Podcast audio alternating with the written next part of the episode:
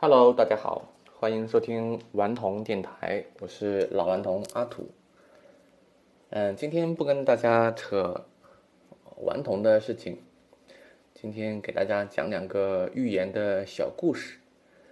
今天我翻原来的印象笔记，发现有有一个呃笔记里面记了两个小故事，还挺喜欢的，嗯，送给所有听电台的朋友吧。第一个故事呢，名字叫改变。猴子想变成人，他知道要变成人，首先要砍掉尾巴，所以猴子就决定要把尾巴砍掉。可是动手之前呢，猴子被三件事困住了。第一，砍尾巴的时候会不会很疼啊？第二，砍了之后，身体还能不能保持灵活啊？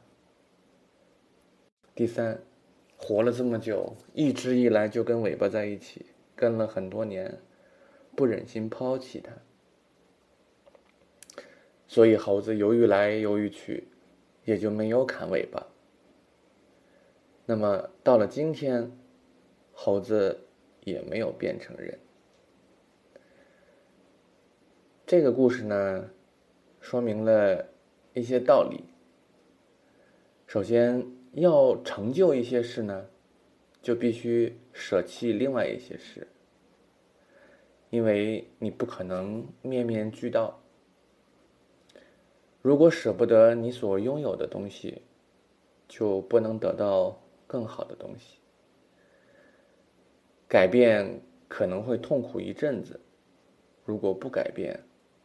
可能会痛苦一辈子。不要想不劳而获。如果要改变命运的话，就得先改变自己。你看，刚才猴子想的三件事情：砍尾巴会不会疼？那就是说，改变一定会有痛苦。这个痛苦是不可预知的。第二呢，砍了之后身体能不能有灵活性，说明这个这个变化也会有一定的风险、不确定性。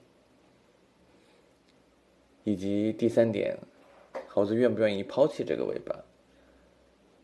就是说，改变会在情感上有一些难以接受。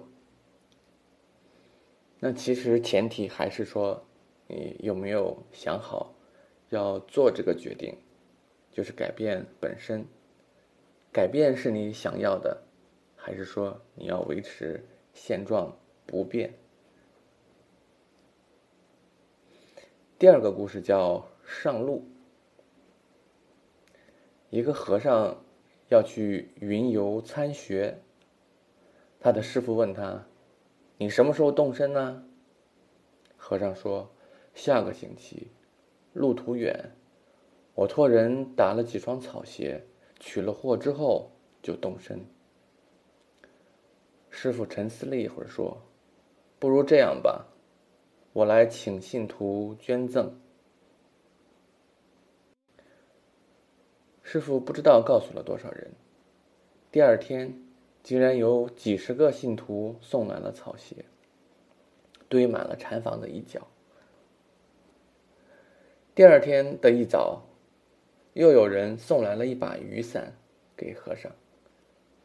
和尚问：“你为什么要送雨伞呢？”这个人说：“你的师傅说你要远行，路上可能会遇到大雨，问我能不能给你送把伞。但是这一天不止他一个人来送伞，到了晚上，禅房里面都已经堆了近五十把伞了。”到了晚课过后，师傅走进了和尚的禅房，问他：“草鞋和伞都够了吗？”和尚指着堆在房间里像小山一样的伞和鞋说：“够了，够了，太多了，我也不可能全都带着。”师傅说：“这怎么行？天有不测风云，谁能料到你会走多少路，淋多少雨呢？万一草鞋走穿了，伞丢了，可怎么办？师傅又说：“你一定还会遇到不少溪流，明天我请信徒再捐一些小船，你也带着吧。”和尚这下才明白了师傅的用心，他跪下来说：“弟子现在就出发，什么也不带了。”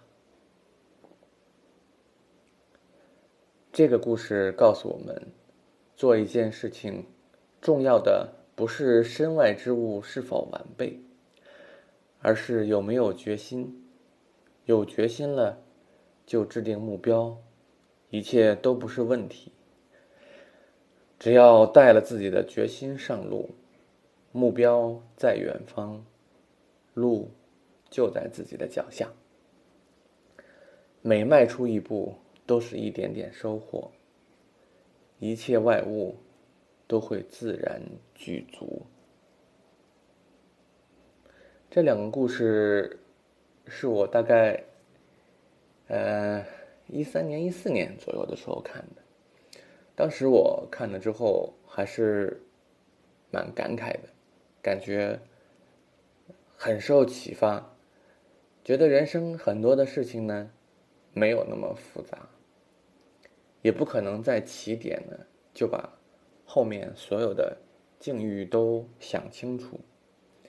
如果你心里面觉得这件事情是你想要的，只要你做了决定，只要你选择开始就好了。所以世间上所有的事情只有两点：第一个是你决定。第二个是，你开始。罗永浩在《老罗语录》中经常说的一句话叫：“世界上的失败只有一种，叫做半途而废。”觉得还是挺有道理的。嗯，说实话，还是挺怀念当年的老罗。那个时候，他应该是从两千年左右吧，一直到。我零五年到北京，那个时候在刚在北京上班的时候，还经常戴着耳机一边工作一边听老罗语录，真的感觉他的思维和语言都非常的到位，经历了很多的训练，训练也好，锻炼也好，都能够让人有所启发，在那种东北人的。幽默里面感受到很多，嗯，智慧小智慧吧，人生的小智慧。我觉得，呃，老罗其实并不是一个有大智慧的人，但是他在，嗯，战术上的智慧一直还是为人所津津乐道，而且他那种东北人的豁达和幽默，也确实非常的罕见。嗯，我觉得在过去的。十几年里面，真正北方人的这种精神啊，坦荡也好，率真也好，呃，占据了国人的这种价值观吧，呃，或者是世界观。像比如说，像在春晚，春晚很多的节目都是以北方的这种视角为题材的，像东北的这种小品啊什么的，都会都会居多。对吧？包括天津呐，包括唐山呐，就是很少会有会有是以比如说南方广东啊这种，当然也会有啊，因为节目都会顾及到这些东西嘛。但是还是会以北方的比例会更更高一些啊。好，不说太多了，我感觉这样的故事还是蛮有。蛮有收获的，希望大家能够好好品味一下。今天的节目比较短，就到这里，我们下次再见，拜拜。